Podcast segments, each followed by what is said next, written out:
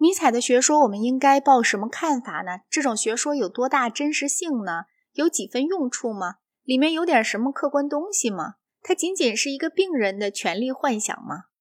不可否认，尼采向来虽然没在专门哲学家中间，却在有文学和艺术修养的人们中间起了很大影响。也必须承认，他关于未来的种种预言，至今证实比自由主义者或社会主义者的预言要接近正确。假如他的思想只是一种疾病的症候，那这疾病在现代世界里一定流行得很。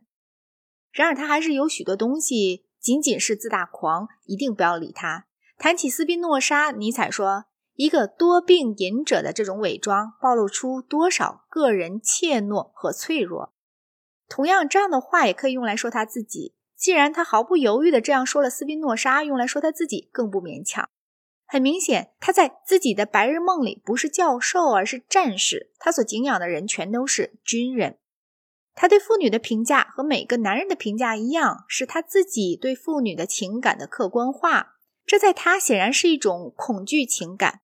别忘了你的鞭子，但是十个妇女有九个要除掉他的鞭子。他知道这一点，所以他躲开了妇女，用冷言恶语来抚慰他受创伤的虚荣心。尼采谴责基督徒的爱，因为他认为这种爱是恐惧的结果。我害怕他人会伤害我，所以我使他确信我是爱他的。假使我坚强一些、大胆一些，我就会公然表示我对他当然要感到的轻蔑。一个人真诚地抱着普遍的爱，这在尼采看来是不可能的。显然是因为他自己怀有几乎普遍的憎恨和恐惧，他喜欢把这种。憎恨和恐惧装扮成老爷式的冷淡态度。他的高贵人及白日梦里的他自己是一个完全缺乏同情心的人，无情、狡猾、残忍，只关心自己的权利。李尔王在临发疯的时候说：“我定要做那种事，是什么我还不知道，但是它将成为全世界的恐怖。”这是尼采哲学的缩影。尼采从来没有想到。他赋予他的超人的那种权力欲本身就是恐惧的结果。不怕他人的人不认为有压制他人的必要。征服了恐惧的人们没有尼采所谓的有艺术才能的专制军那种尼罗王的疯狂性质。那种尼罗王尽力要享受音乐和大屠杀，而他们的内心却充满着对不可避免的宫廷政变的恐怖。我倒不否认，现实世界已经和尼采的梦魇非常相似了，这一部分也是他的学说的结果。但是这丝毫没有使那梦魇的恐怖性有所减轻。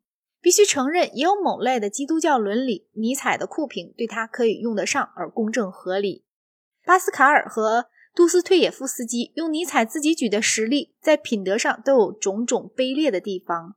巴斯卡尔为他的神牺牲了自己堂堂的数学才智，于是归给神一种。野蛮残暴，那就是巴斯卡尔式的病态精神痛苦的无限扩张。杜斯推也夫斯基和正当的自豪是无缘的，他要犯罪，为的是来悔改和享受忏悔的快乐。我不想讨论这样的越轨行为有几分可以公正的归罪于基督教的问题，但是我要承认，我和尼采有同感，认为杜斯推也夫斯基的意气消沉是可避的。我也觉得某种高洁和自豪，甚至某类的自以为是，都是。最优良的品格中的要素，根源在于恐惧的美德。没一件是大可赞赏的。圣贤有两种：生来的圣贤和出于恐惧的圣贤。